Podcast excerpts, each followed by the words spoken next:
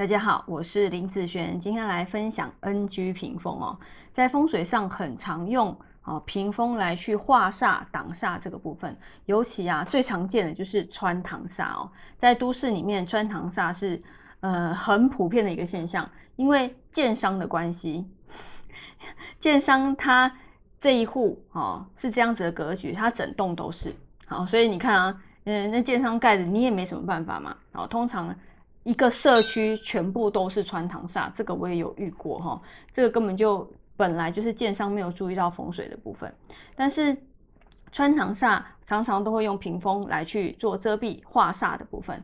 那呃有一些屏风看起来漂亮，其实对于风水上的化煞来讲是没有任何效用的，它就只有美观。好，如果你呃做屏风是要美观，没有要挡煞，那我觉得也没什么关系，对不对？呃，漂亮嘛。啊，有什么关系呢？自己心情爽啊，对不对？啊，但是如果你想要让它有一些化煞，好，就是一些挡煞的功能的时候，那这些呢就尽量不要犯到哦。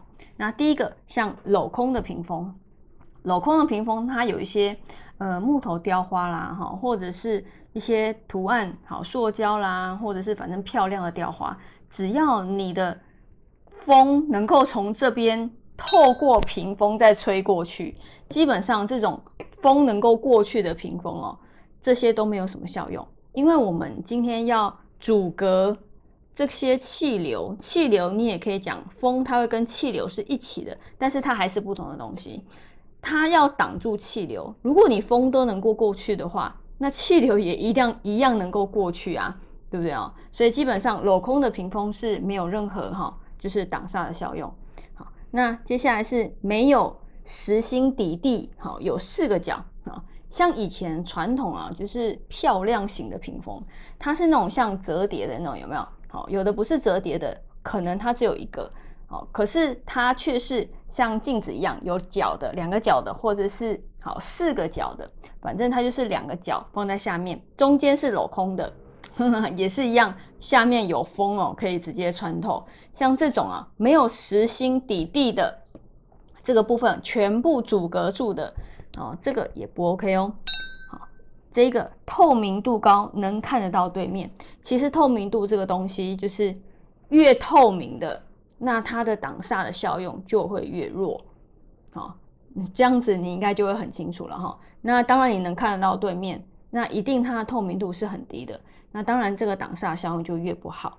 那越深的会越好。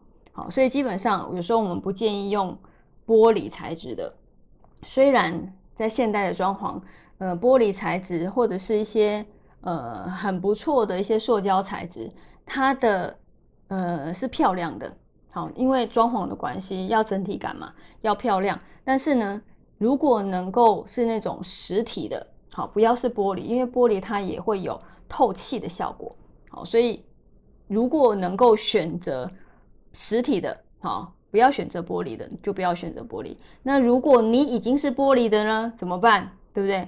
那就尽量啊，它的那个穿透透明度啊，越低越好啊。甚至人家用咖啡啦、深咖啡啦、深灰啦，哈，反正就是透明度不要太高的就行了。好，有些人。用门帘，好，他可能觉得屏风太贵了，然后再去弄那个很麻烦，他就弄一个天花板，弄一个门门帘，长长的门帘，好，这样弄在地上。那其实门帘它的效果其实没有那么好啦，虽然它可以阻挡上面的一些气流，但是啊，你知道它下面是虚的，好，如果你下面是虚的话，没有整个把它阻隔起来，其实效用还不。也没有很好，那根本不用讲线帘了哈，线帘它是一条线一条线，那个根本就是美观而已啊，那没有任何挡煞的效用。好，那这个高度哈，在头以下，譬如说你的屏风，它的高度太矮了，太矮其实它也没有太大的一个挡煞的效果。一般基本上我这边啊，就是它的高度最好是在一百八十公分，这个不要低于一百八十公分以下。好，如果低于一百八十公分以下，那对我来讲，它就挡煞效用就没有那么好了。好，就会比较偏弱的部分。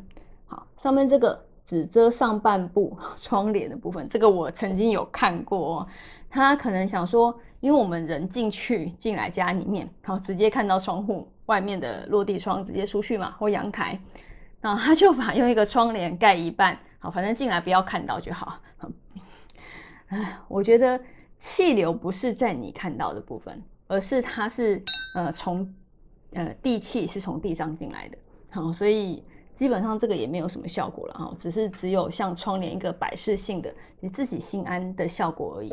那这个柜子有穿透性啊，很多人他会用柜子来去挡煞，没有错。但是呢，有的像那种工业风的柜子，工业风的柜子它有某些啊某些柜柜呃柜格它是透的，它是没有弄的，好，就是它是可以穿透的。那那样子说真的是漂亮啦，哈，或你可以摆一些漂亮的摆饰品在那边。但是啊，这个柜子只要有洞，哈，会有穿透性。的这个部分的时候，它的气流能够过去，基本上它的效用也也是很差的一个部分。所以，好，这些都是属于屏风好比较不要去犯到的一些地方。好，那以上这个影片就分享给大家。好，那我们下次见喽，拜拜。